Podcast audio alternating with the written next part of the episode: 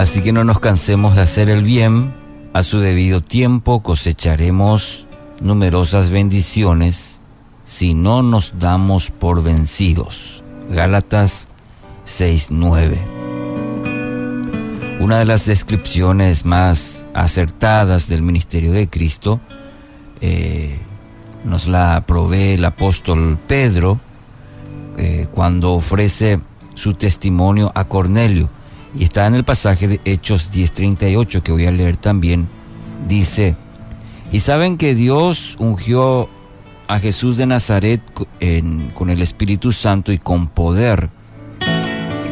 Después Jesús andando haciendo el bien y sanando a todos los que eran oprimidos por el diablo, porque Dios estaba con él. Esta frase que encontramos en Hechos 10:38, la frase anduvo haciendo el bien. ¿Quién? Jesús. Es escueta, concisa, pero resume la multitud de milagros, de liberaciones, enseñanzas, este, que fueron parte integral del ministerio de Jesús en su ministerio, en su paso por la tierra. Y el tema de hacer el bien. El apóstol Pablo, justamente ahí en Galatas 6.9, nuestro texto de hoy dice, no nos cansemos de qué? De hacer el bien. Hacer el bien es también la vocación que Cristo ha dejado a los suyos, es decir, a usted y a mí. Luego de resucitado les dijo a los once, como el Padre me envió a mí, así yo los envío a ustedes. Juan 20, 21. Nuestro llamado es,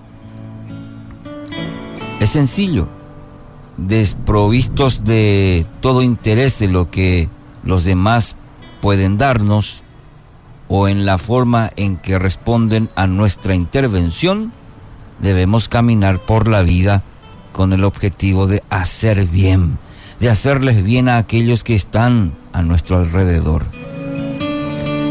Y quizás nos preguntamos, ¿y cuál es ese bien?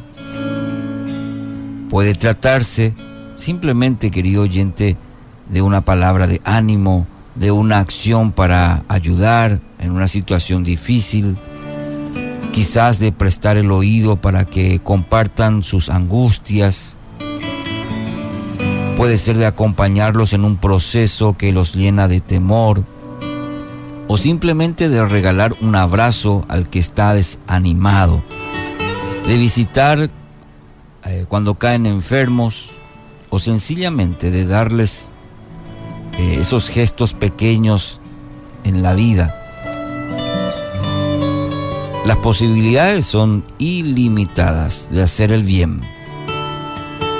Ahora, esto de hacer el bien encierra un peligro ¿Y cuál es? Y la de que podemos cansarnos. El término que emplea Pablo proviene del mundo del agricultor y se refiere a la fatiga natural que resulta de un prolongado esfuerzo en un determinado proyecto.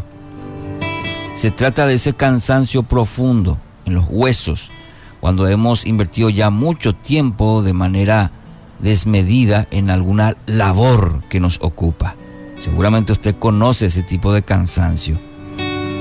El cansancio de hacer el bien proviene de estar pendientes del prójimo, algo que no nos brota naturalmente.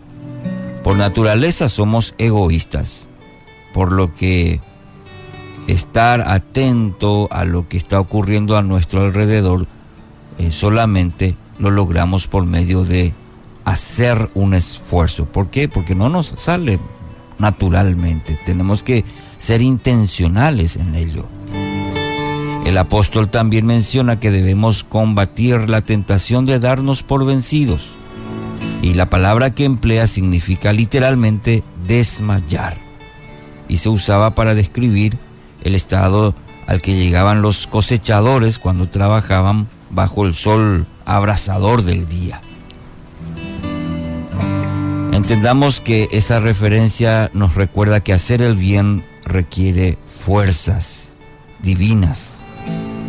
Quien lo realiza en el poder de la carne, bueno, rápidamente se va a agotar. o va a caer en el resentimiento propio de quienes ven que siempre sirven pero nada les, nadie les sirve a ellos. El contexto de este versículo, querido oyente, nos invita a vivir en el poder del Espíritu, la gracia y la compasión que Dios provee, que serán esenciales para cumplir con nuestra vocación de hacer el bien a todos.